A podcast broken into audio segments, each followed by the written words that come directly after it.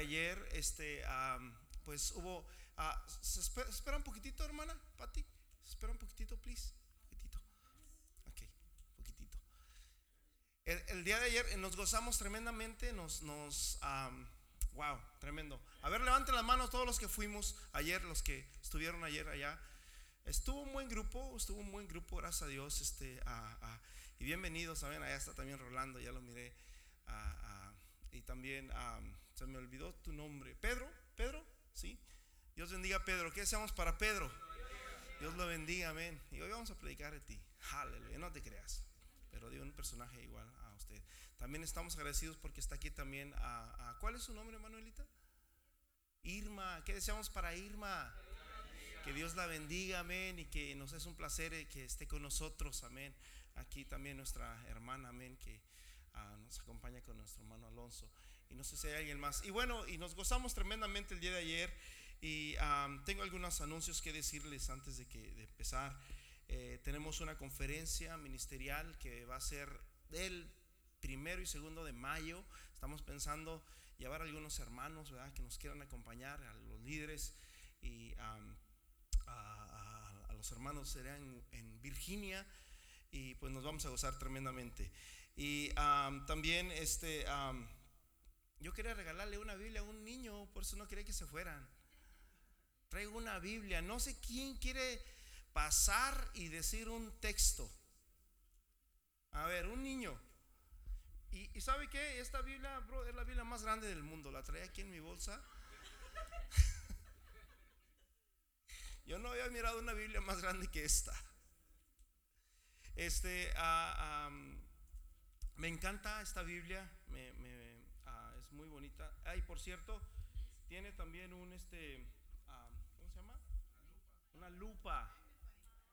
Tiene una lupa, así que las letras se hacen grandes. Bueno, no sé si las alcanzan a ver, pero se hacen grandes. Pero yo dije, esta, esta Biblia, yo creo que un niño le va a hacer falta. A ver, el primer niño que se pare y que venga aquí se va a ganar esta Biblia. A ver, ¿quién es ese niño? Hay varios niños que saben tres textos, tiene que decir tres textos. Uh, uh. A ver, Vicky, ¿no quieres el Bible? ¿Quién, quién, quién quiere esta Biblia? A ver. Oh, mira la pequeña. ¿Se la damos? ¿Sí? Ok, es tuya. Un aplauso, Señor. Aleluya. Bueno, si hay un niño que quiere pasar a dar un texto, lo puede hacer también, ¿ok? Porque la Biblia dice, hermanos, que el reino de los cielos es de los niños y de los que maman. Amén. El, el año, el mes que viene, hermanos, ya estamos en primero, segundo de febrero, ya, ya empezamos el 2020.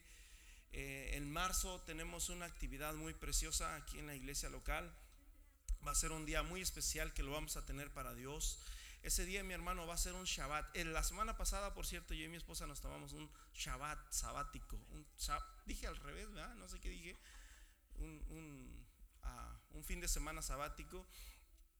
Y, nos ayuda mucho, nos relajamos. Nuestro cuerpo también necesita un Shabbat. Paz de Cristo. También necesito un Shabbat. Así que necesitamos venir un día y, venir, hermanos, a, consagrarnos, a buscar la presencia de Dios juntos en armonía. Y yo creo que Dios va a hacer cosas tremendas este, esta fecha. Eh, eh, todavía no tengo la fecha bien organizada. Y posteriormente, el siguiente mes, pues ya tenemos el júbilo aquí en casa. Así que vamos a, estar muy ocupados. Y, y siguiente mes, en mayo, pues es cuando nos vamos a Virginia y vamos a estar muy ocupados. Paz de Cristo ok, uh, ¿qué otra cosa que les quería anunciar? No recuerdo. Ok, yo quiero que pasen los niños para acá, para enfrente. ¿Pueden pasar todos los niños? Los niños chiquitos. You know what? Give, me a second. Dame un segundo. Primero quiero que pase mi esposa.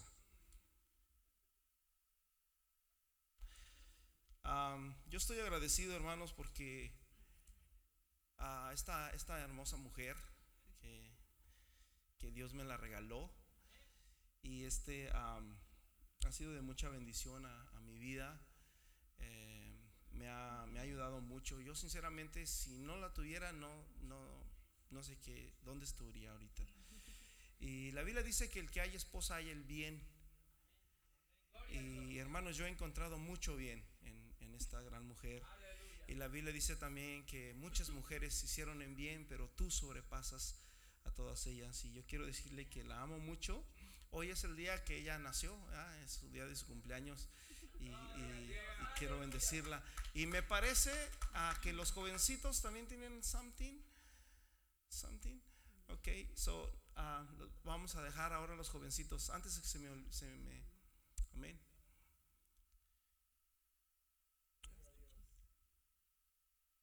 A ver, los jovencitos y por ahí ya se van a preparar. Y hay una escritura, mi hermanos, en Proverbios. Eh, hermanos, nosotros como cristianos debemos de, amar mucho a, nuestra, a nuestra esposa. Debemos de amarla, debemos de cuidarla, debemos de, estar juntos en, en, todas las situaciones que vienen. Satanás, hermanos, miren, de antemano yo sé, hermanos, lo que está pasando ahorita en el mundo. Satanás no quiere matrimonios. Satanás no quiere que haya hijos. Y yo recuerdo que nos decían que no hay tele. No, es que, ¿cuántos hijos tienes? Cinco, siete. Uy, no, no, no teníamos televisión. Como que nos avergonzábamos de nuestros padres. Y cuando la Biblia dice todo lo contrario, llenen la tierra. Y ahorita, hermanos, están pasando tantas cosas que no quieren. Pues la idea de estas personas es que no haya matrimonios, que no haya hijos. Y que si hay hijos, que los abandonen y hermanos, debemos de amar nuestra esposa. Paz de Cristo. Debemos de cuidarla porque hermanos, ahí están las promesas de Dios. Amén. Ok, jovencitos, si van a pasar.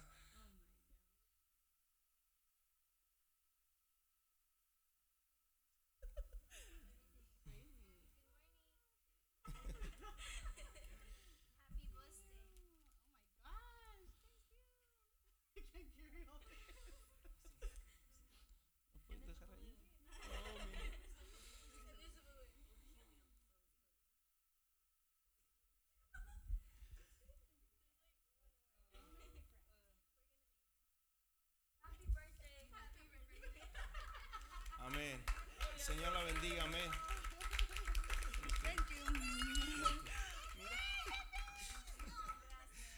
Amén. Ok, gracias. Ahora sí. Ah, gracias, preciosa. ¿Los niños? ¿Sí? Oh, los pequeñitos.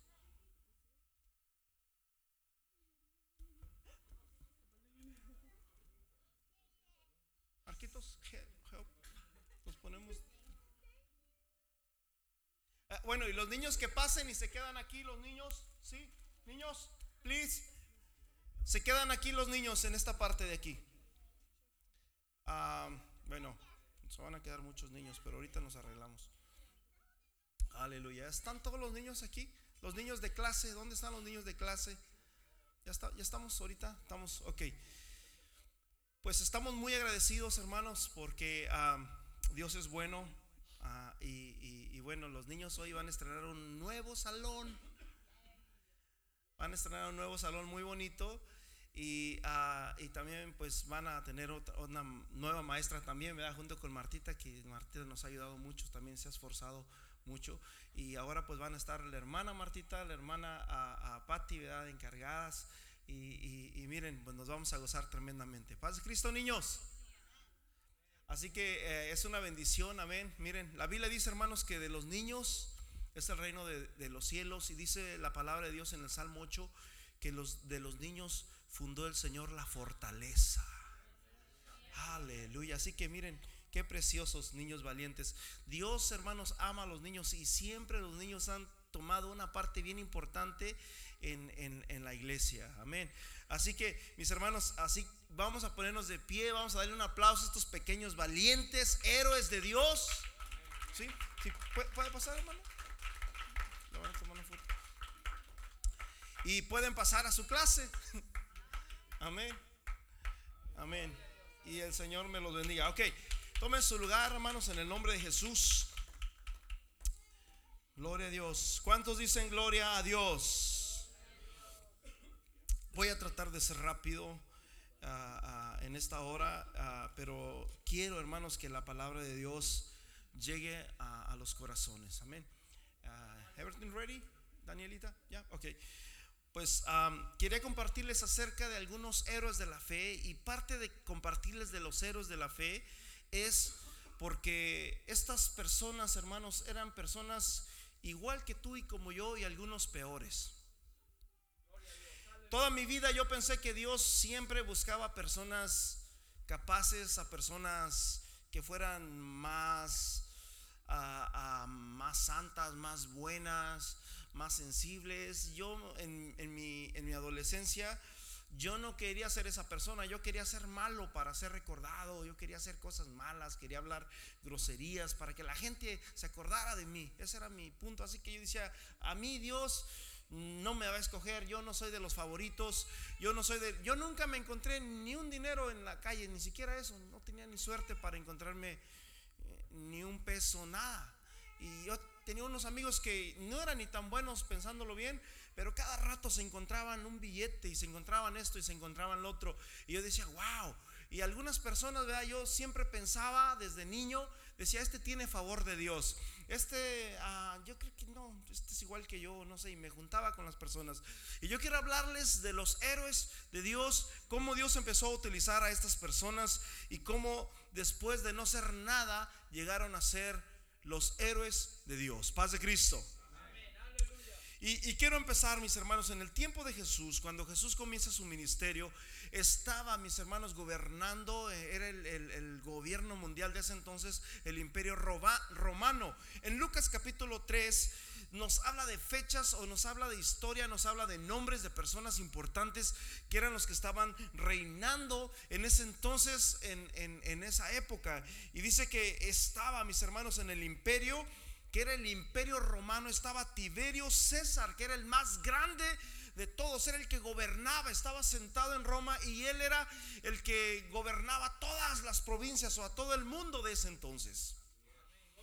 Nos dice nuevamente, ¿verdad?, de que eh, eh, estaba eh, en Judea Poncio Pilato, ¿verdad? Y estaba Herodes, el tetrarca de, Galilea, y su hermano Felipe en y tú eres, ahí nos dice toda la historia cómo es que estaba organizada la cosa, la situación en ese entonces. Es como ahorita en esta fecha en México pues tenemos al, presidente AMLO, ¿verdad? Conocido. y aquí en Estados Unidos pues tenemos al presidente que ustedes ya conocen, etcétera, etcétera. En el tiempo cuando Jesús comenzó su ministerio, así era como estaba el, el mundo político de ese entonces. Paz de Cristo. Dentro de ese mundo político también se movían otros tipos de grupos y eran algunas sectas que existían en ese entonces. Una de ellas eran la secta de los fariseos. Todo el mundo hemos escuchado los fariseos. Estaban los saduceos y estaban los esenios también, otro, otro grupo de sectas. También estaba otro grupo que eran los nazareos y estaba otro grupo que eran los celotes y había más, pero en realidad traje nada más esos. Paz de Cristo. Jesús comienza, hermanos, su ministerio predicando. En Mateo capítulo 4, Jesús comenzó su ministerio después de ser bautizado. Y déjeme decirle una cosa. Si usted no ha sido bautizado, usted todavía no ha comenzado. Porque dice la Biblia que el que no nace del agua y del Espíritu no puede entrar en el reino de los cielos. Cuando nosotros nacemos del agua y del Espíritu, comenzamos una vida nueva. Dice la Biblia en 2 de Corintios capítulo 5 que todas las cosas son hechas nuevas. Aleluya. Todas las cosas son hechas nuevas para los que están en Cristo Jesús. Así que Jesús comenzó su ministerio después de ser bautizado y lo comenzó predicando. Mateo capítulo 5 y en Marcos nos habla, mis hermanos, de que se subió a un monte y allí comenzó a hablar de las bienaventuranzas. Un sermón tan precioso donde habló de la ley de Cristo. Aleluya. En la ley, dijo Jesús, está escrito, no adulterarás. Creo que vamos un poquito adelante. ¿O sí? ¿O creo que vamos bien por ahí? Ya, estamos bien, creo. En la ley está escrito, no adulterarás. Y Jesús dice, pero yo os digo que todo hombre que mira a una mujer para codiciarla en su corazón ya adulteró con ella. Y la Biblia dice, mi hermanos, que los adúlteros no heredarán el reino de los cielos. Hermano, déjame decirte una cosa, mi hermano. Ya no hay tiempo para pecar. Este 2020, hermano, es mejor que te agarres de Dios, porque dice la Biblia, el impío que siga siendo impío, pero el santo santifíquese. Paz de Cristo. Aleluya. Así que agárrese de Dios. Aunque algunos hermanos, la Biblia estaba escrito, la Biblia lo, lo, dice en Mateo 24, por causa de la maldad, el amor de muchos se va a enfriar. Pero e, eso no es para nosotros ser de ese. Yo no quiero ser de esos. Yo quiero ser de los que perseveran. Aleluya. De los que luchan. Aleluya. Paz de Cristo. Jesús, hermanos, comienza su ministerio predicando después de ser bautizado. ¿Tú no te has bautizado? ¿Quieres comenzar tu vida? Bautízate en el nombre de Jesucristo. Aleluya. Ahí es donde comienza, mi hermano. Yo cuando me bauticé en el nombre de Jesús, yo tenía miedo. Yo decía, yo no me quiero bautizar porque le voy a fallar a Dios. Y, yo me conocía, yo sabía que yo era una persona imperfecta. Yo sabía que yo era una persona... Ah, ah, quizás, no sé, que yo sabía que algún día le iba a fallar a Dios porque yo sabía quién era, paz de Cristo. ¿Cuántos, cuántos se conocen a sí mismo? Y yo decía, no, yo no la voy a hacer, yo soy muy pecador. Y el pastor me dice, hermano, justamente para eso es el bautismo, para los pecadores. Y ahí fue donde entendí, me bauticé, mi hermano, mire, ya hace que 93 hasta la fecha ya casi 30 años, ya casi 30, 27 años.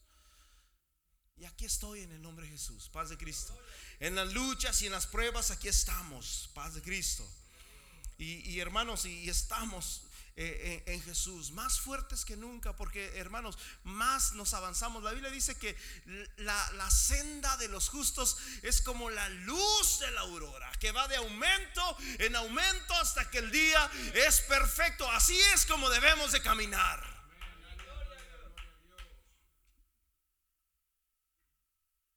Cuando Jesús comienza su ministerio, Jesús comenzó buscando a las personas que iban a estar alrededor de él. Y dentro de estas personas eran 12 personas que fueron llamados sus discípulos. Pero yo quiero hablarles en este día de un hombre llamado Cefas. En Juan capítulo 1, versículo 35, no sé si está aquí la, la, ah, la pantalla, nos habla de que Juan el Bautista estaba hablando de Jesús. Los discípulos de Juan le decían, tú eres el Cristo. Y Juan decía, no, yo no soy el Cristo. Y, tú eres el Cristo, no, yo no soy. Pero Juan predicaba un evangelio de poder y, fuerte, mi hermano, muy fuerte, que nos ofendería a muchos de los que estamos aquí. Y, cuando Juan, hermanos, estaba ahí, dice que en una ocasión miró a Jesús caminando y dijo, he aquí el Cordero de Dios que quita el pecado del mundo. O escuchó a Andrés que era uno de los discípulos de Juan, y, dice que fue, hermanos, corriendo a su casa y se encontró a Pedro y le dijo, hemos hallado al Mesías. ¡Uh! Paz de Cristo. Y dice que Pedro fue, mi hermano, si conoció a Jesús. Pedro conoce a Jesús, se, se, dan la mano, se presentan, etcétera, etcétera. Esta historia, hermanos, usted la puede ver en, en Juan capítulo 40 y versículo Juan 1, 40 y 42. Se conocen, ¿sí? Dice, y al día siguiente quiso Jesús ir a Galilea y, yo o bueno, dice, Andrés, hermano de Simón, era uno de los dos que habían oído a Juan que había seguido a Jesús que habían seguido a Jesús, o sea, Andrés siguió a Jesús. Este halló primero a su hermano Simón y le dijo, hemos hallado al Mesías, que traducido es el Cristo. Y le trajo a Jesús y mirándole Jesús dijo, tú eres Simón. Simón significa el que conoció a Dios. Pero no, no, no es nada más en conocer, hermano. La gente, tú le preguntas a cualquier gente y te dice, ¿a dónde vas? ¿A qué iglesia vas? No, pues yo voy a una iglesia cristiana. Oh, qué bueno, qué bueno que vas ahí. Ahí no fuman, no toman. Qué bueno. E, eso es muy bueno. Te felicito, sigue yendo, pero te invito, no, yo, estoy bien. Algún día, quizás, yo no sé. Mucha gente sabe, mucha gente conoce, pero no es solamente en conocer. Paz de Cristo. Y le trajo a Jesús y Jesús le dijo, tú eres Simón, hijo de Jonás, tú serás llamado, ¿cómo? Cefas, que quiere decir Pedro. Aleluya. ¿Quién era Pedro? Pedro, hermanos, dice la Biblia que era un pescador. Pedro era un pescador. Pero ahí, ahí, ahí termina todo. Jesús, hermanos, tiene una conversación directa con Pedro. Y de repente Pedro se olvida de la situación y él sigue, ah, no le tomó importancia. Tú ya no, tú serás llamado a, Pedro y, Simón, ¿verdad? O, Simón Cefas o Pedro, como usted quiera decir, se quedó como, hmm, es ok. No era lo que yo me imaginaba. Algunos creen que Pedro probablemente pertenecía al último grupo que yo les anuncié, que era el grupo de los celotes, que era un grupo, mis hermanos, que ah, creían de que iba a venir el Mesías y iba a quitarle el gobierno al, en ese entonces al imperio que existía en ese entonces, que era el romano. Así que ellos creían que iban a ser libres por primera vez.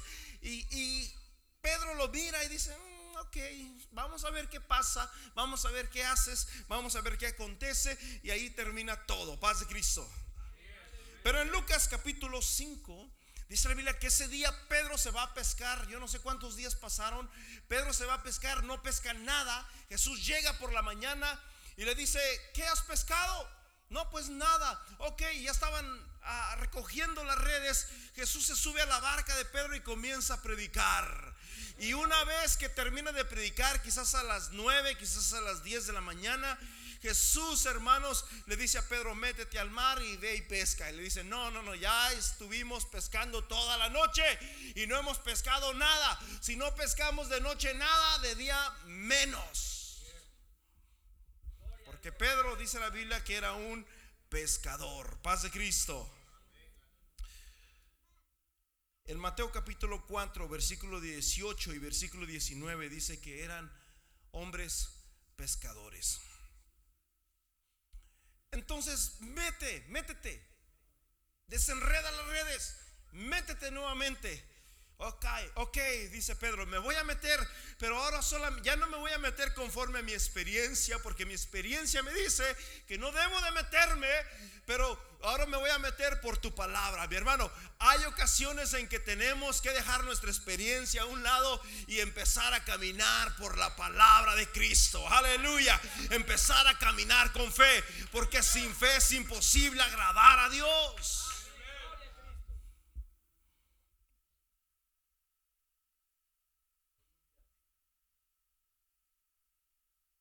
No, todavía no llegamos a esa parte, pero ahorita, ahorita llegamos ahí. Paz de Cristo, hermanos. Entonces, todos conocen la historia, dice que aventó la red, se llenó de peces, no sabían qué hacer. Y Pedro, mis hermanos, cuando sale, sale de la barca, ¿qué hizo Pedro? Se arrodilló. Se arrodilló. Algunos de nosotros, hermanos, tenemos que arrodillarnos. Otra cosa de Pedro, ¿de dónde era Pedro? Mi hermano ahí decía la, la siguiente plana, Pedro era de, ¿de dónde? Bethesda. Diga conmigo, Bethesda.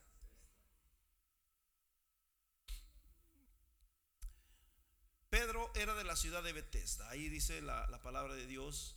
Eh, de hecho, en Juan, capítulo, ah, no sé si está la, siguiente uh, slice, dice Tú eres Simón Pedro, hijo de Jonás, tú serás llamado Cefas, que quiere decir Pedro. Y el siguiente día Jesús quiso ir, o sea, un día, un día después, Jesús quiso ir a Galilea y halló a Felipe y le dijo, sígueme. Y Felipe era de dónde? De Bethsaida, perdón, Bethsaida, la ciudad de dónde? ¿De quién? De Andrés y de Pedro. Ahora, Bethsaida, Bethsaida quiere decir en la siguiente slides, casa de pesca. Paz de Cristo.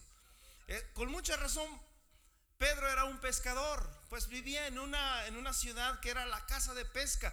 Estaba en un lado, tengo un mapa en las siguientes slides. Eh, eh, la noche no puedo dormir toda la noche por hacer estos dibujitos, hermanos, y, que ustedes los miraran. Ah, bueno, ah, no sé si hay otro ah, que está un poquito atrás o adelante, no recuerdo. Creo que lo puse atrás. ¿No está atrás otro? No, no vamos así como por slides. No sé si los puse así. Quizás me confundí porque. Bueno, Bethesda, o, si dije bien, Bethesda. Bethsaida está aquí, mi hermano. Aquí está. En, esta parte. Tengo otro mapa por ahí que, uh, que, donde lo muestra. Ahorita este es otro mapa que quería mostrar otra, otra área. Pero bueno, en fin. Aquí está Bethsaida. Pero curiosamente Jesús habló de, de ya me confundí. Bethsaida Jesús habló de esta, de esta ciudad, paz de Cristo. ¿Sí?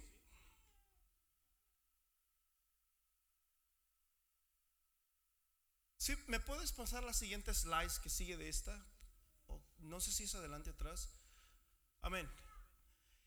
Jesús dijo, seguramente me dirán el refrán médico, cúrate a ti mismo y haz aquí en tu propia tierra todos los prodigios que hemos oído que has hecho en Cafarnaún. El viernes pasado el hermano Jairo nos compartió una bonita enseñanza acerca de lo que es un milagro. Y la Biblia dice, mi hermano, de que Jesús hacía milagros, pero en el lugar que era la tierra donde Jesús nació, Jesús no hacía milagros. Y añadió Jesús y les dijo, yo les aseguro que nadie es profeta en su propia tierra. Y había ciertamente en Israel muchas viudas en los tiempos de Elías cuando faltó la lluvia durante tres años y medio y hubo hambre terrible en todo el país. Ah, ok. No sé si ya, me, salió un poquito. Pero Jesús, hermanos, habló de Bethsaida y dijo, hay de ti Bethsaida y hay de ti Corazín. ¿Sí? Porque si en Tiro y en Sidón se hubieran hecho los milagros que se hicieron en ti, seguramente ellos se habían arrepentido. O sea que Bethsaida era una ciudad creyente y Corazín eran vecinas. En, el otro mapa que tenía están vecinas, son ciudades hermanas. Pero la diferencia es que ellos creían en Dios y Dios hacía muchos milagros en esa ciudad. Pero así como hacían los milagros, seguían su vida. Ese era Pedro. Paz de Cristo miraban milagros, pero ah, eso qué, hmm, seguían su vida, no se arrepentían, paz de Cristo. O sea, un milagro no te garantiza tu salvación, un milagro no te garantiza, mi hermano, que, que tú entres al cielo. Y Jesús puso dos ejemplos y los ejemplos que puso están en el mapa posterior que ya pusieron hace ratito, que, que era el de atrás. Jesús puso el ejemplo de Sidón Sí, me parece que sí es Sidón, ya, me, confundí un poquito. Si me pones el mapa que estaba ahorita, hace un segundo. Ok, aquí está Sidón. Aquí está Sidón y aquí está Tiro. ¿Sí ven? Son ciudades de Felicia, Fenicia. Son ciudades lejos. Y Jesús pone el ejemplo de la viuda cuando estaba el profeta Elías y dijo, muchas viudas, muchas viudas había en Israel. Muchas viudas había en Israel. Sin embargo, Dios vino a salvar a una vida, hermanos, de, Sidón. Una, una, pagana. A una mujer que no era creyente, pero que clamó a Dios. Y ahí llegó el profeta. Paz de Cristo. Entonces todavía siguen habiendo milagros. Pero tenemos que creer no solamente en recibir el milagro, sino hermanos, en, seguir al que hace los milagros. Aleluya. Mucha gente sigue milagros. Nosotros debemos de seguir al que hace los milagros. Aleluya. Pedro tenía el privilegio de estar, de caminar cerca de Jesús. Sabes de que dentro de los doce discípulos que Jesús escogió, Jesús escogió a tres. Y esos tres eran como las manos derechas de Jesús y iban siempre a las situaciones más difíciles donde Jesús estaba. Ese era Pedro. En Juan capítulo 6, versículo 52, Jesús habla del pan y empieza a hablar Jesús del pan. Y dice Jesús, yo soy el maná que cayó, que descendió del cielo y, el que comieron vuestros padres. Yo soy el pan, yo soy el maná que comieron nuestros padres en el desierto allá en el tiempo de Moisés. Yo soy. Y se quedaron todos. Estamos hablando de judíos, hermano. Ellos eran bien conocedores. El apóstol Pablo, que vamos a hablar después de él, es tremendo. Yo creo que lo voy a dividir en dos lecciones. Apóstol Pablo. Pero él cuando empieza su primera carta a los romanos, hermanos, en el capítulo 1 empieza a darle duro a los gentiles y los judíos, yes, yes, yes, muy bien Pablo, no se te ha olvidado, síguele así. Después en el capítulo 2 dice, ¿y tú quién eres que juzgas? A judíos y a no judíos, a sabios y a no sabios. Y empezó el apóstol a empezar a hablar, paz de Cristo. Jesús estaba hablando con personas judías conocedoras. Ellos no podían comer ni siquiera algún animal inmundo y de repente Jesús dice, yo soy ese pan y se quedaron. Y si alguno de ustedes no me come, no tiene vida. Se quedaron, ¿cómo es posible? ¿Quiere que nos comamos su carne? No. Y empezaron, hermanos, ellos, su religión les prohibía esto. No entendían, paz de Cristo. Y dice la Biblia que muchos de sus discípulos Diga conmigo, muchos de sus discípulos le abandonaron. Se fueron y dijeron, ah, esto ya no. ¿Cómo vamos a comer su carne? ¿Cómo vamos a beber su sangre? No, esto ya no. Y, y, dice que se fueron, mi hermano.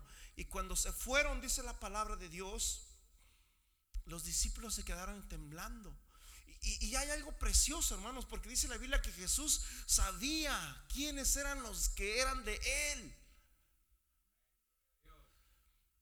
Entonces los judíos contendían entre sí diciendo, ¿cómo puede este darnos a comer su carne? Y Jesús dijo, de cierto, de cierto os digo, si no coméis la carne del Hijo del Hombre y bebéis su sangre, no tenéis vida en vosotros. Y el que come mi carne y bebe mi sangre tiene vida eterna y yo le resucitaré en el día postrero, porque mi carne es verdadera comida y mi sangre es verdadera bebida. Paz de Cristo.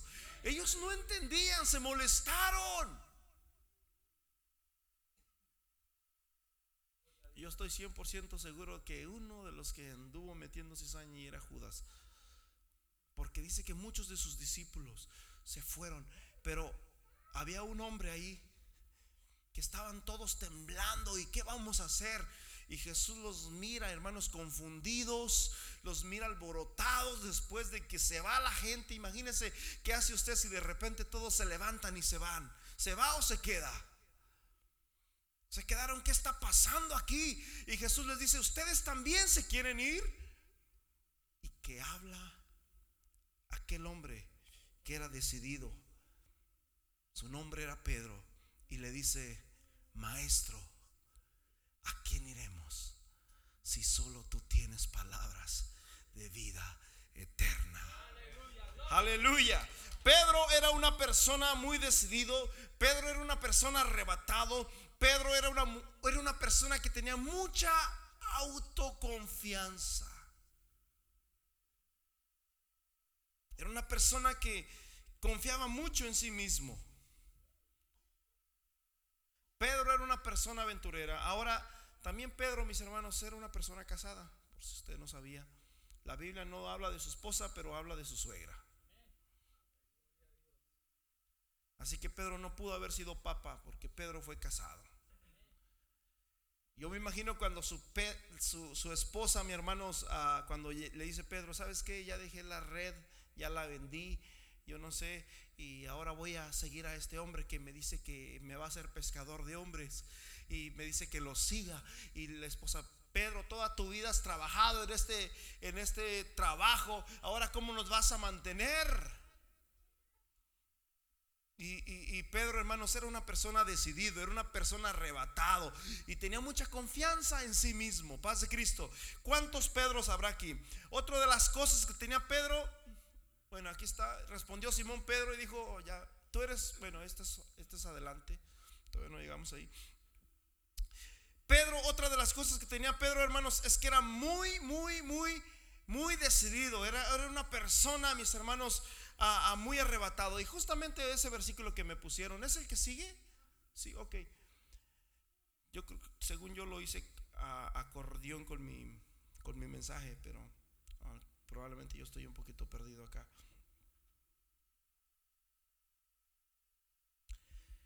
En Mateo capítulo 16, versículo 16 y 17, Jesús les hace, hermanos, una pregunta a sus discípulos y les dice, ¿quién dice la gente que es el Hijo del Hombre? Unos dicen que tú eres un profeta, otros dicen que eres, no sé, eh, Moisés, Elías, alguien. Y Jesús le dice, ¿quién decís ustedes que yo soy? Yo para ustedes, ¿quién soy? Y Pedro se levanta. O sea, Pedro siempre el que hablaba. Paz de Cristo. Pedro siempre el que hablaba. Y, y, a veces cuidado con lo que hablamos, hermano. Paz de Cristo. Tú eres el Cristo. Se acordó de su hermano Andrés. Ahora ya no lo decía porque su hermano Andrés se lo dijo. Ahora lo decía de su corazón. Tú eres el Cristo, el Hijo del Dios viviente. Porque su hermano Andrés le dijo, hemos hallado al Cristo. Y, y Jesús se queda, bienaventurado eres Pedro, porque no te lo reveló carne ni sangre. Pedro era una persona, mis hermanos, quizás se creía bueno, wow, lo hice, lo logré. Vemos otra, otra de las historias, hermanos, en que Jesús estaba pasando una situación muy difícil. Ponme el siguiente uh, slide, por favor. Jesús estaba pasando una situación muy difícil. Era el día en que lo iban a entregar. Eh, el Mateo capítulo 26, versículo 36 al 38, Jesús les dice a sus discípulos, dice que se, llevó a, tres de sus discípulos y dentro de ellos era Pedro. Y mientras se los llevó a orar, Jesús les dice, quédense aquí, quedaos aquí. Y, cuando regresó para atrás los encontró dormidos, ¿verdad? Y Jesús, hermanos, va y reprende a Pedro y le dice, ¿por qué te has dormido? El espíritu a la verdad está dispuesto, pero la carne no quiere. Hermanos, ¿verdad que la carne no quiere? Hermanos, la carne no le gusta orar. Pero el espíritu está dispuesto porque hermanos, nosotros nos fortalecemos con la oración. Hermanos, si algo necesitamos la iglesia del siglo XXI es oración. La oración mueve montañas, aleluya. Posteriormente, mis hermanos Jesús cuando miró que estos de tiro no iban a, er, a hacer ninguna, Jesús les dice, todos se van a escandalizar de mí esta noche, va a pasar una tragedia, me van a llevar, me van a aprisionar y me van a matar.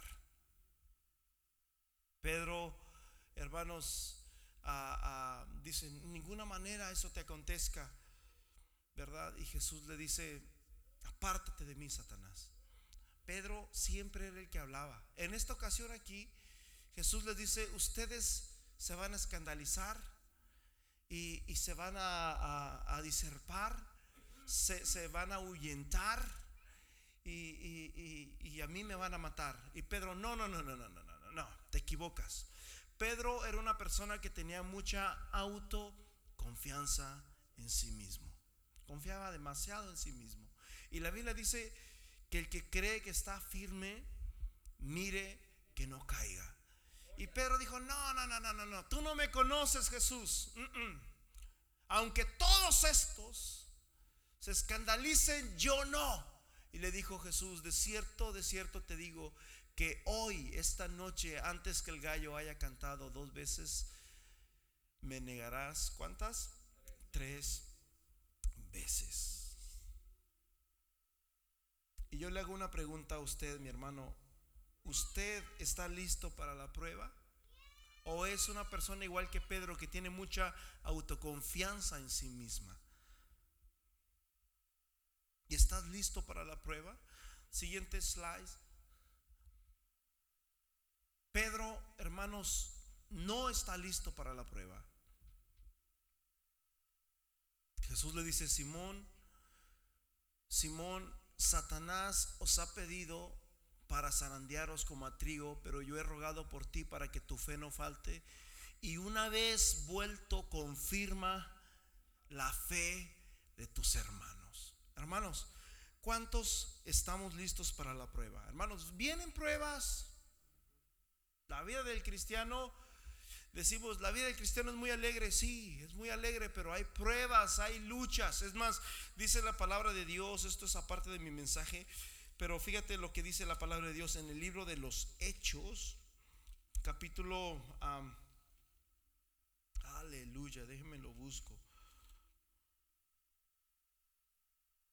Hechos capítulo 14, versículo 22, dice que es necesario que a través de muchas tribulaciones entremos en el reino de Dios. En el mundo tendréis aflicción, dice Jesús. Pero confiad, yo he vencido al mundo. Así que no esperes de que la vida te vir como en en popa. No, hermano, Satanás no le va a gustar. Después de que Jesús comienza su ministerio, después de que se bautiza, vino Satanás delante de él. Pero la Biblia también dice, el mismo Pedro dice, resistid al diablo y huirá de vosotros. Quiso tentar, atacar a Jesús en tres ocasiones. Y Jesús, hermanos, estaba firme. Paz de Cristo. El cristiano debe de estar firme en la palabra de Dios, no en sí mismo. Satanás quiso ah, destruir a Jesús. Jesús no se paró en, en sí mismo como Pedro en mi autoconfianza. Jesús se paró en la palabra de Dios y derrotó a Satanás. Gloria a Cristo. Aleluya. Hermanos, van a venir pruebas y luchas a tu vida. Van a venir pruebas y luchas a tu vida. Pero no confíes en ti mismo, confía en Cristo Jesús, confía en el Señor. Pedro, hermanos, era una persona muy impulsiva. El siguiente slide era una persona muy impulsiva. Dice la Biblia que cuando llegaron a prender a Jesús, Pedro se sacó su espada y le mochó la oreja a, uno de los soldados ¿verdad? Le mochó la, oreja y, Jesús se molesta y le dice, no, mete esa espada porque el que espada mata, a espada muere. Gloria a Dios, aleluya. Los hermanos que somos de ahí del rancho conocimos, yo creo que todos lados, ¿verdad? Que fulana mata a alguien y luego el, alguien de la familia se venga y mata al otro o mata a él. Y, así es como se hace, porque el que espada mata, espada muere. Mi padre siempre nos decía desde niños, mi hijo quiere ser valiente, ¿sabes dónde están los valientes? Y nos decía, ahí están en el panteón los valientes. Y aquí está mi padre que sabe los consejos que nos daba a nosotros. Paz de Cristo. Pedro era una persona impulsiva. Pedro era una persona impulsiva que en las situaciones difíciles siempre sacaba su arma. ¿Qué haces tú cuando hay problemas difíciles? ¿Qué haces tú cuando hay un, problema en, en, tu matrimonio? ¿Qué haces tú cuando hay un problema en tu vida? ¿Qué haces? ¿Qué es lo primero que sacas?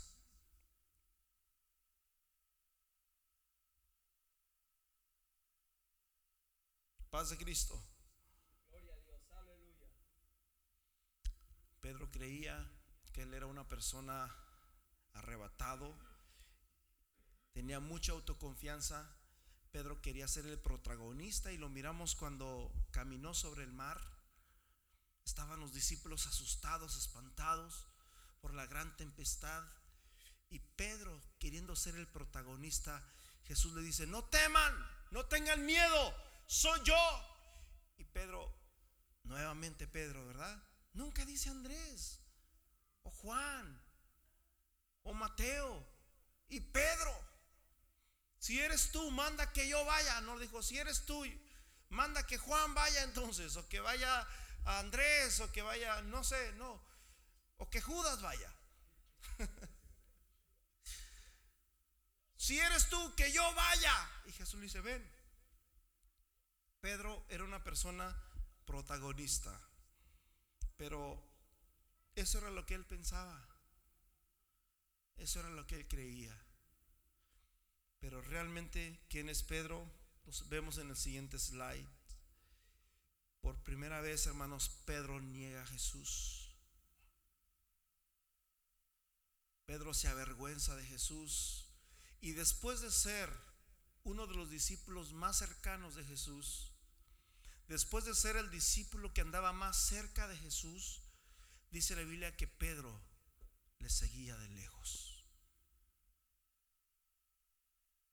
Pedro empezó a seguir a Jesús. Qué triste es, hermanos, cuando nosotros comenzamos a seguir de lejos a Jesús.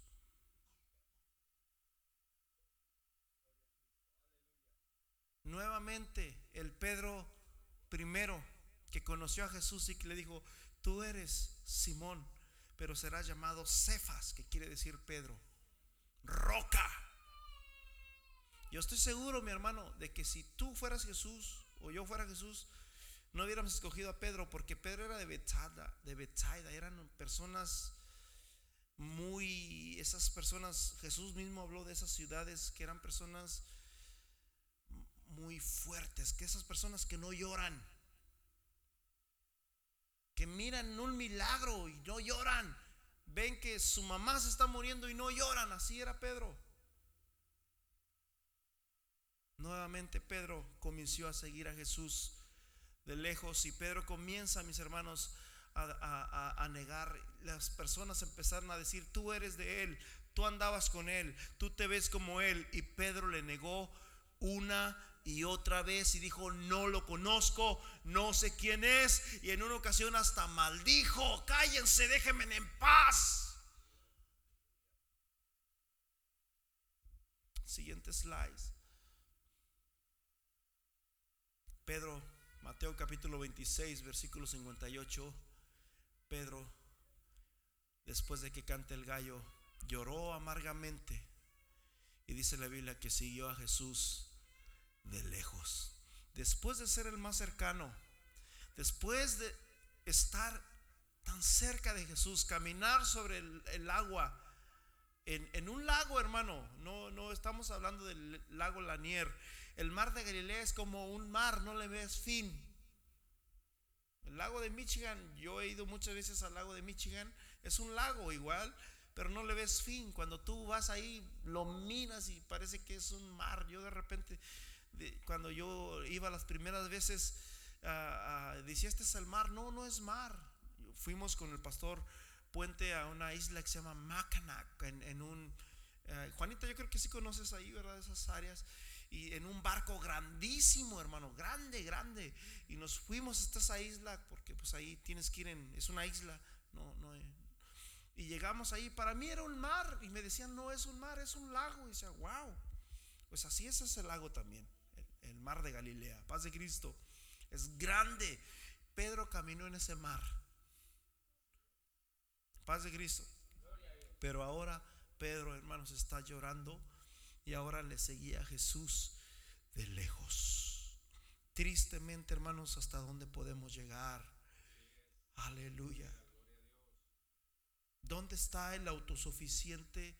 ¿Dónde está el Pedro bueno? ¿Dónde está el, Pedro decidido, el hombre arrebatado, aquel que decía, yo te seguiré a donde sea.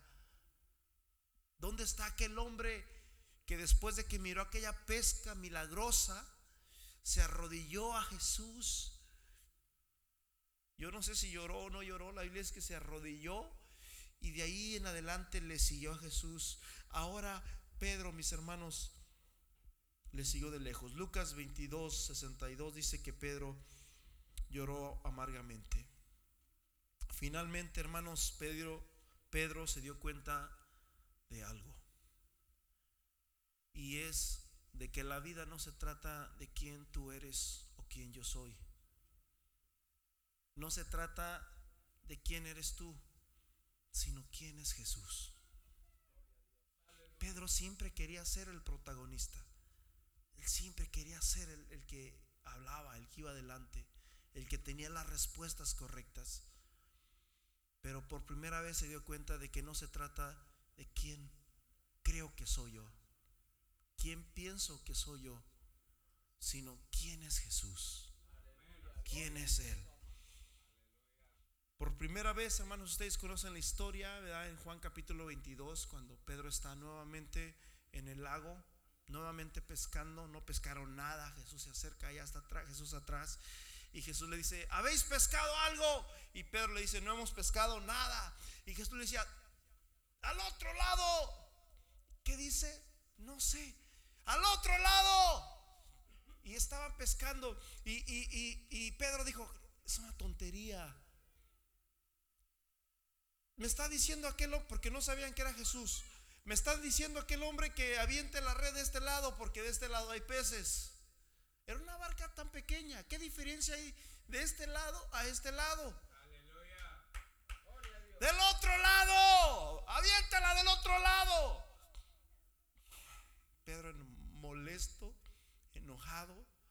Dice la Biblia que Pedro agarró la red y la aventó a la derecha. Ahí donde le cortó la oreja mal con la derecha. Y dice que hermanos, de repente el barco se mueve, se sacude, porque eran tantos los peces que no los podían, aleluya, sacar. Pedro dice la Biblia, mi hermano, que arrojó la red, se ciñó, se, se vistió, porque probablemente andaba encuerado, no sé, desnudo se vistió y se arrojó al mar. Y yo digo, yo cuando me arrojo al mar o al agua, yo hago lo contrario, me quito la camisa. Pero Pedro se la puso, porque cuando vamos con Jesús, hermanos, tenemos que andar decentes y en santidad. Aleluya. Pedro llega con Jesús y él se dio cuenta de que era Jesús porque dijo, esto ya lo conozco. Ya me pasó esto en una ocasión. Aleluya.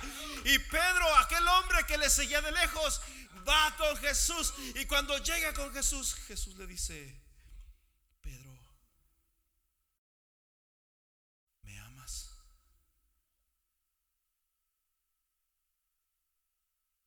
Pedro se quedó, maestro, tú sabes que te amo. Por segunda vez, Pedro, me amas, apacienta mis ovejas. Pedro, me amas, apacienta mis corderos.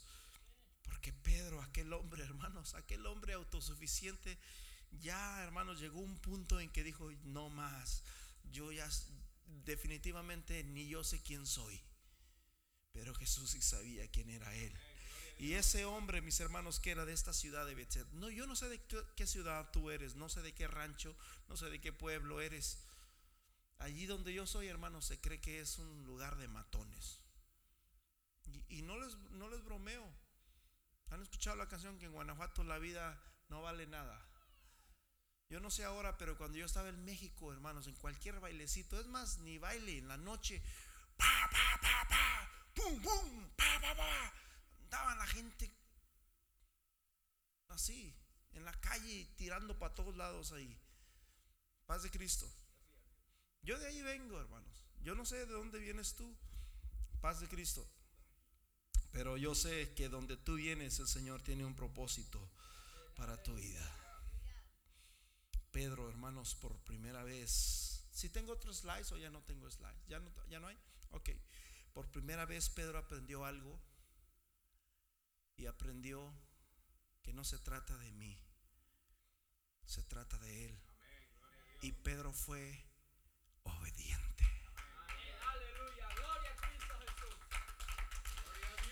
En Hechos capítulo 2, versículo 38, Pedro fue el primero que predicó el Evangelio de un Cristo resucitado. Hechos capítulo 2, versículo 38. Y Pedro les dijo, arrepiéntanse a los judíos, a los judíos, a los que creían que ya estaban a un lado de Abraham, que ya, que ya estaban en el cielo. Pedro les dice, arrepiéntanse. Ese Jesús a quien ustedes han crucificado. Wow. Nosotros lo crucificamos, ustedes lo crucificaron, les dice Pedro. Pero, ¿cómo? No, no, no. Ese Jesús ha resucitado.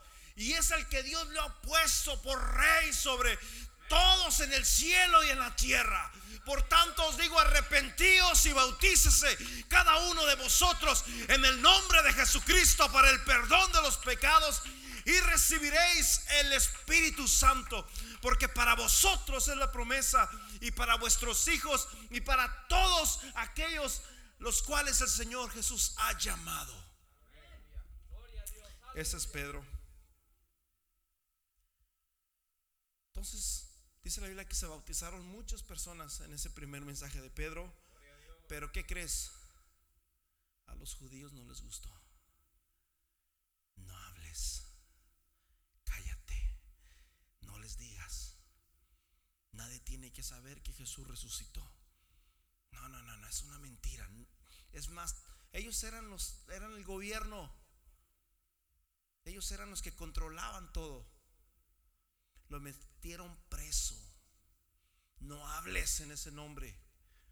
Los agarraban a pedradas. En una ocasión lo agarraron a pedradas a Pedro. Y después, me parece que fue en Listra, después de que lo agarran a pedradas, dice que dice la Biblia que quedó casi muerto afuera de la ciudad. Después de que vuelve en sí, dice que, ¿qué hizo? ¿Qué crees que hizo? Se volvió a meter a la ciudad. Paz de Cristo. Pedro aprendió que no se trataba de sí mismo. Pedro aprendió a ser una persona obediente a Dios. Los judíos empezaron a decirle, cállate, no les digas que Jesús resucitó. Te vamos a meter preso, los vamos a quitar todas sus casas, todo. Y así eso fue lo que pasó. Resulta de que mientras Pedro estaba en esta situación y en este gran dilema, Pedro, hermanos, pues dijo muchas frases tan tremendas, ¿verdad? Como Hechos capítulo 4, versículo 11. Este Jesús es la piedra reprobada por ustedes, hablando de los judíos, porque eran judíos los que estaban ahí, por ustedes los edificadores, la cual ha venido a ser la cabeza del ángulo y en ningún otro. O sea, puedes seguir por donde quieras, pero en ningún otro hay salvación, porque solamente hay un nombre dado a los hombres en quien podemos ser salvos. Aleluya. ¿Te imaginas cómo se quedaron los judíos que ellos creían que por ser hijos de Abraham ya estaban en el cielo? Se quedaron sorprendidos, se quedaron, wow. De hecho, si tú lees en el Nuevo Testamento, siempre tuvieron problemas con los judíos, aún con Saulo. Los judíos eran los, cuando llegó Saulo, no sé si era la ciudad donde fueron, y dice que, ah, o era mismo Pedro, que resucitó un muerto, ah, después se los explico, pero dice que la gente los, los quería coronar y estaban, wow, estos hombres son de parte de Dios, Dios los usa y, estaba la gente muy contenta, pero llegaron los judíos y le dijeron, no, no, no, no, no, no, no, y los apedraron otra vez. Paz de Cristo. Pero fíjate, hermano, fíjate lo que pasó aquí, fíjate.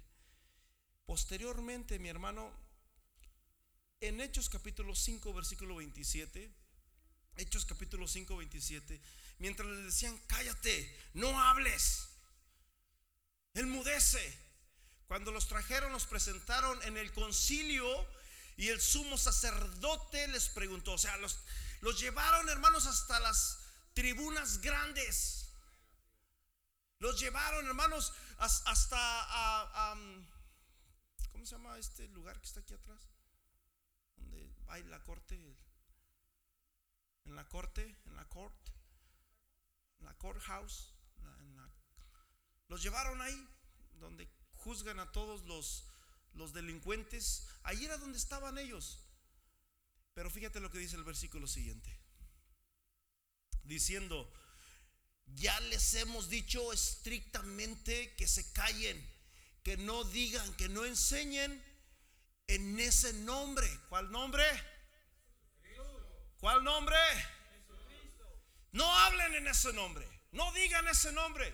Olvídense de eso. Y ahora habéis llenado a Jerusalén de vuestra doctrina. Y queréis echar sobre nosotros la sangre. O sea, ustedes están diciendo que nosotros somos los asesinos. Porque Pedro les dijo eso bien claramente en muchas ocasiones. Pero fíjate lo que dice el versículo siguiente. Mas Pedro, diga conmigo, Pedro ese hombre, mis hermanos, que ya le seguía a Jesús de lejos, respondió y les dijo a todos los magistrados y estas personas grandes, aleluya. ya me, ya me confundí. 29. Dice, mas Pedro, y respondió Pedro a los apóstoles y dijeron, es necesario obedecer a quién?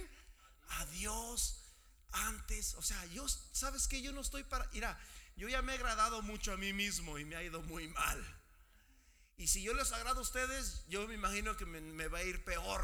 Así que yo prefiero agradar a Dios antes que a los hombres. Ese es Pedro, aleluya. La roca. Ya no serás llamado Cefas, ahora serás llamado Pedro, que quiere decir roca.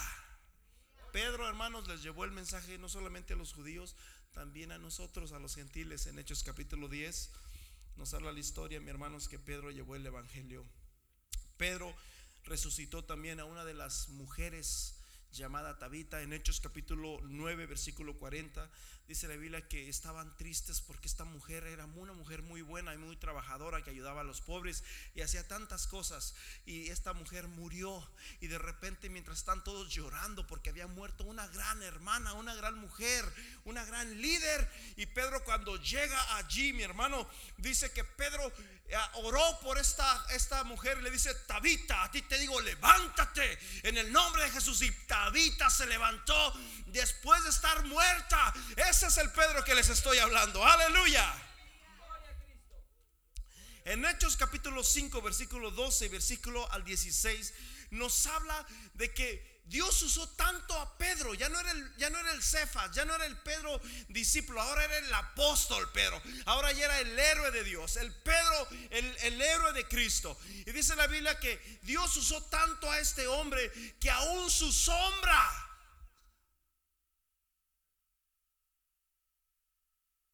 Traían a los enfermos, mis hermanos, para que su sombra los tocase. Y dice que los enfermos eran sanados en el nombre de Jesús. Aleluya. Ese es el Pedro que les estoy hablando. Era un Pedro arrebatado, un Pedro decidido, un Pedro que se la sabía de todas, todas, pero que se dio cuenta de que realmente no era nadie. Que el único grande es el que está arriba. Y cuando Pedro reconoce esto, escribió su primera y su segunda carta. Y en primera de Pedro capítulo 5, Pedro dice de esta manera,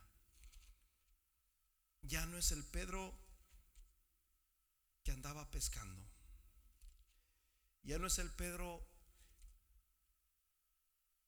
que quería ser el protagonista que quería que todos hablaran de él, que todos lo miraran, ya no es el Pedro que caminó sobre el agua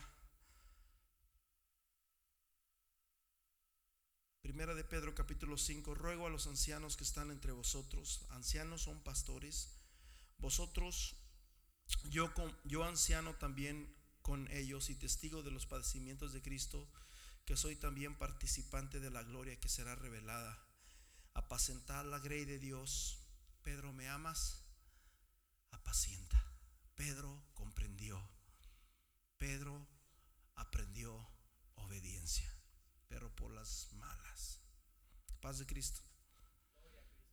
Pedro, me amas, apacienta. Apacentad la grey de Dios que está entre vosotros cuidando de ella, no por fuerza, sino voluntariamente, no por ganancia deshonesta, sino con ánimo pronto, no como teniendo señorío sobre los que están a vuestro cuidado, sino siendo ejemplos de la grey, es iglesia, paz de Cristo.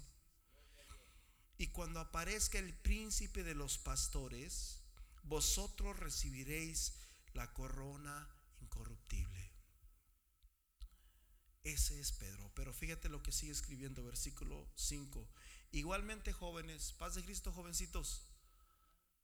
Jovencitos. Praise the Lord. Igualmente jóvenes, estad sujetos a los ancianos. ¿Quiénes son los ancianos? Los pastores. En Tito lo dice, ¿verdad? Y en Timoteo también. Ah, en esta época, hermanos, han sido tan demigrados los pastores. Ah, pero la Biblia dice, hermanos, que ellos son los que van a dar cuentas por nosotros, paz de Cristo. También la Biblia dice que obedezcamos a los pastores, hablando en general. Aquí dice a los jóvenes, estad sujetos a los ancianos y todos sumisos unos a otros, revestidos de humildad. ¿De qué?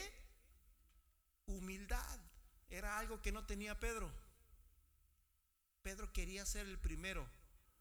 Pedro quería ser el de adelante. Revístanse de humildad, porque Dios resiste a quienes. ¿Aprendió o no aprendió? Dios resiste a los soberbios, pero da gracia a los humildes.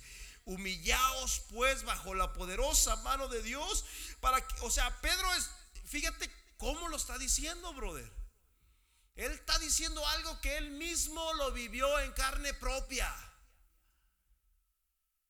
Humíllense delante de Dios para que Él los exalte cuando fuere tiempo.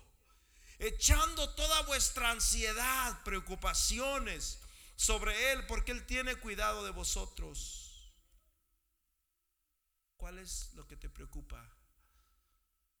Echa esa ansiedad en Cristo. Dios tiene cuidado de ti. Pedro lo aprendió. Paz de Cristo. Algunos de nosotros quizás decimos, para mí ya es tarde, no es tarde. Para Pedro pensaba que era tarde y andaba de lejos. Pero Jesús, hermanos, nuevamente le dice, ven Pedro, el que mismo que te llamé hace tres años y medio, aquí estoy nuevamente. Sígueme. Sígueme, paz de Cristo. No, nunca es demasiado tarde. Nunca. Dios es un Dios de oportunidades. Dice la Biblia que siete veces caerá el justo y siete veces volverá a levantarse. Versículo 8. Sed sobrios y velad. Pedro, no pudiste orar ni siquiera una hora. Satanás te ha pedido para zarandearos, pero yo he rogado por ti, Pedrito. Pero creo que no estás listo para lo que viene. Y le dice,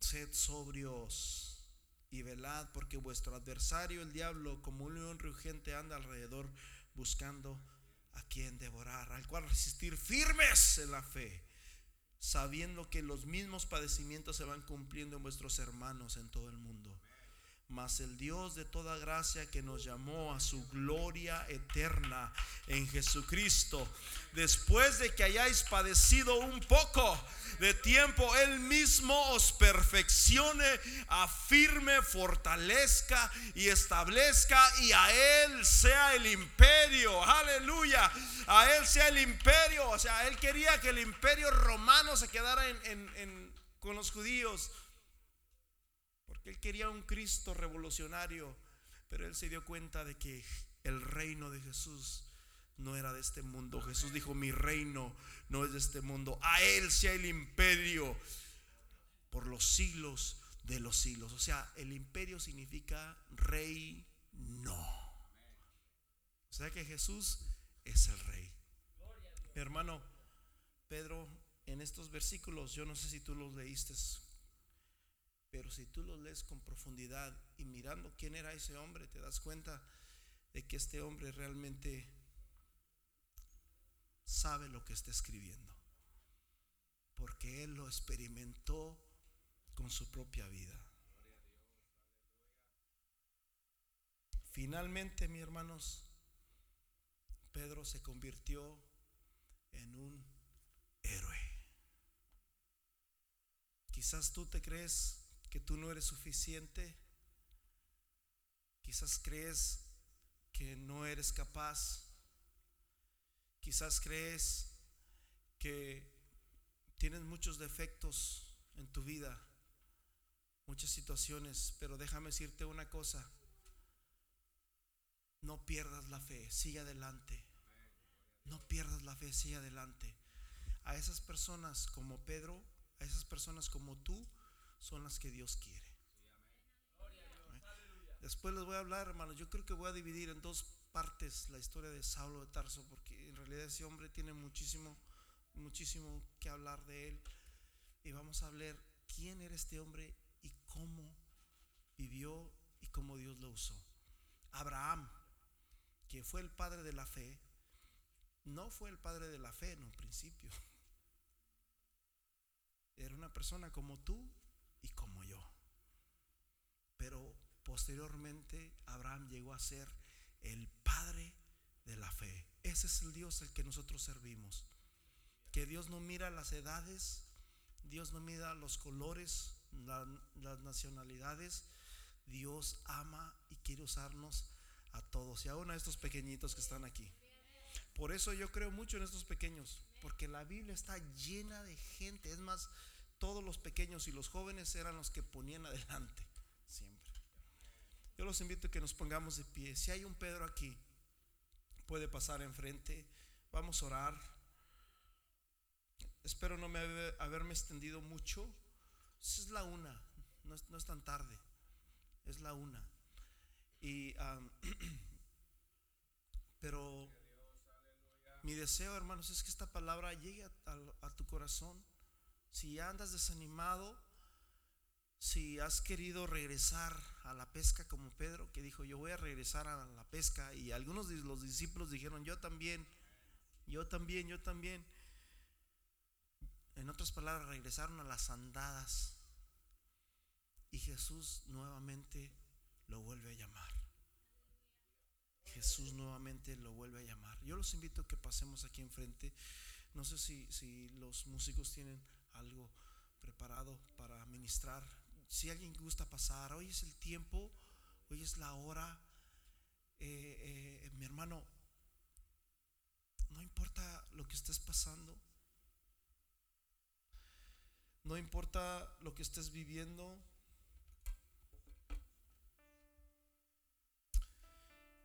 No importa qué situación estás pasando o atravesando.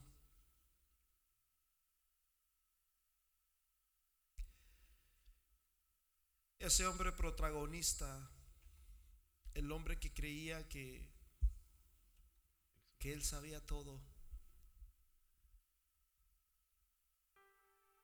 Pedro era el hombre que creía que tenía todas las respuestas. Quería ser el primero. Muchas veces los niños quieren ser los los héroes de la película.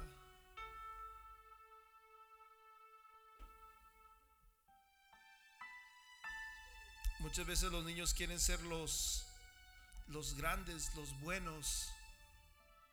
Así era Pedro también, quería ser el, el grande, quería ser el recordado, quería ser el, el autosuficiente, el que tenía fe. Y estando en esa situación tan difícil se dio cuenta de que la vida no se trata de las cosas que giran alrededor de, sí. La vida no, no se trata de lo que hay alrededor de ti, brother. La vida no se trata de lo que hay alrededor de tu vida. La vida se trata de Jesús. La vida se trata de Jesús. Jesús quiso decirle una y otra vez a Pedro. Jesús le dio muchas señales y le dijo, Pedro, confías mucho en ti. Ten cuidado, Pedro. Satanás te va a engañar, Pedro. Ese camino que llevas no es el camino correcto. Pero Pedro no entendía, dijo, no, yo puedo, aunque todos te nieguen, yo nunca te negaré.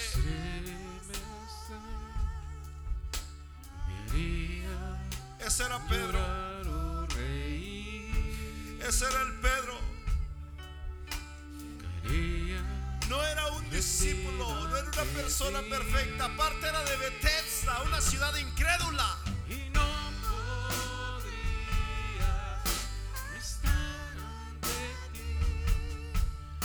escuchándote hablar, si llorar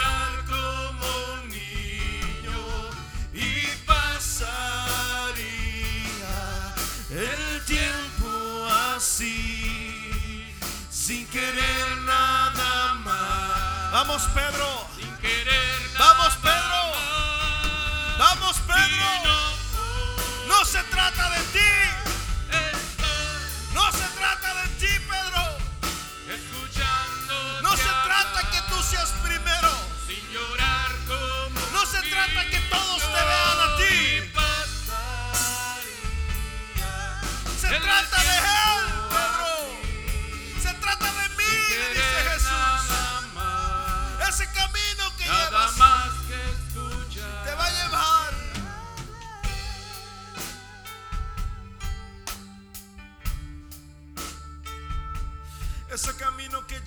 llevas te va a llevar a la prueba más difícil de tu vida. Porque mismo Pedro dijo que la fe se prueba con el fuego.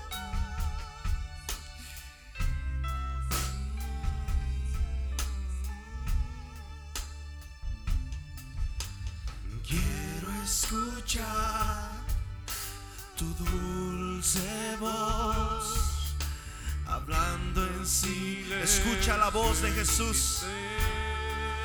Jesús le advirtió muchas veces a Pedro. Jesús le advirtió una y otra vez.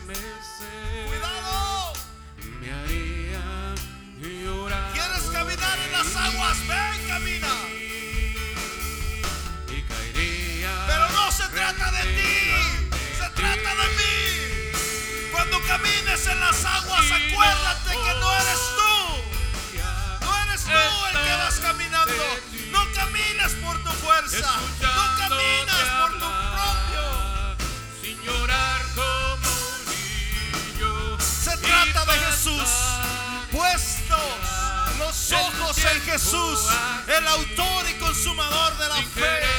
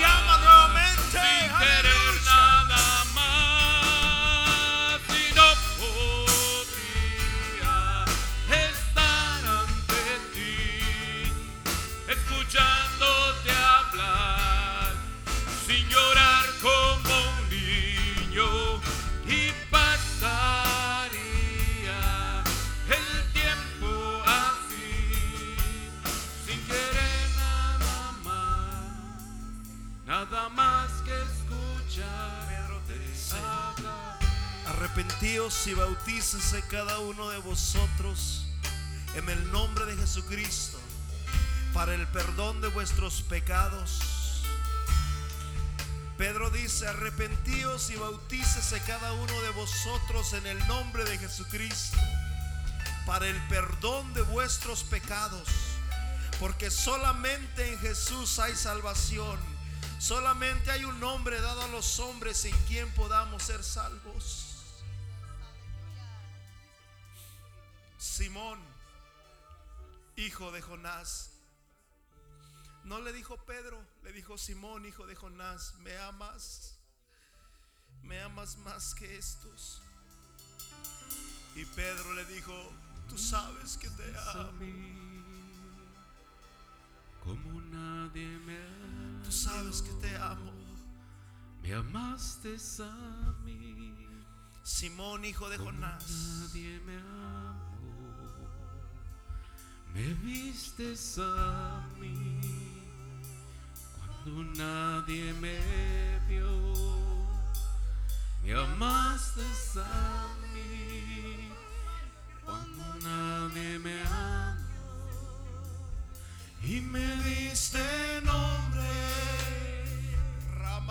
Yo soy tu niña, la niña de tus ojos. Ramaralaya. Me amaste a mí y me diste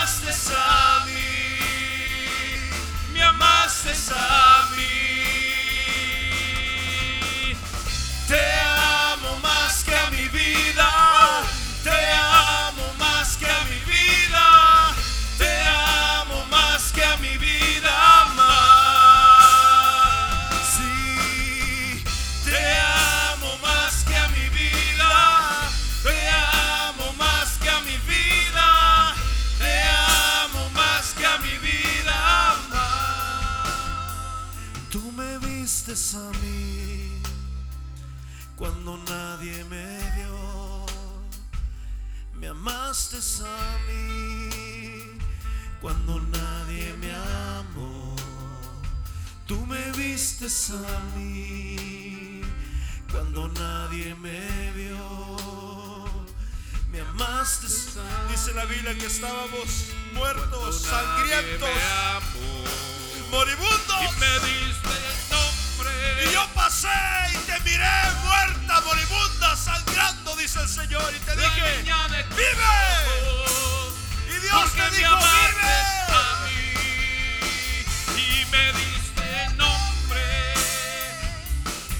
Yo soy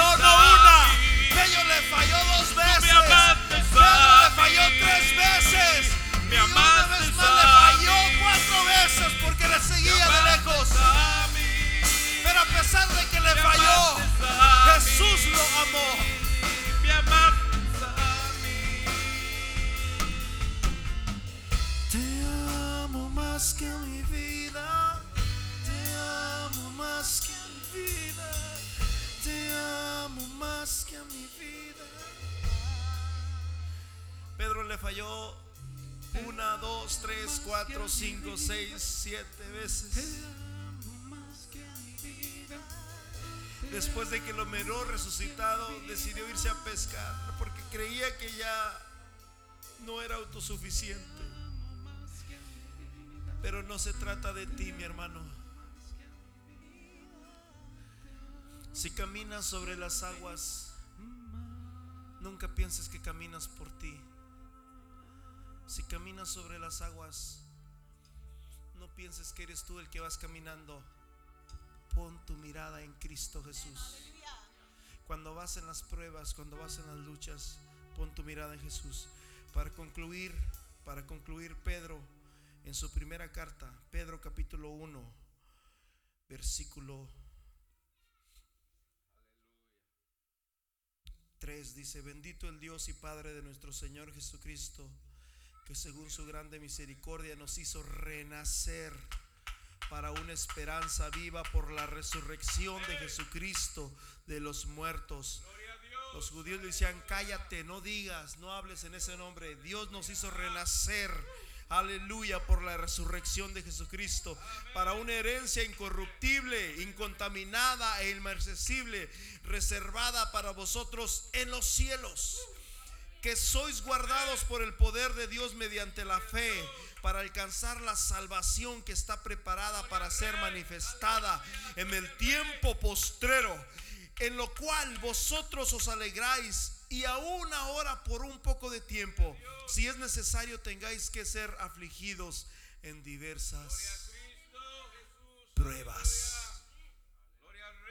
Van a ser afligidos por diversas pruebas, pero dice un poco de tiempo.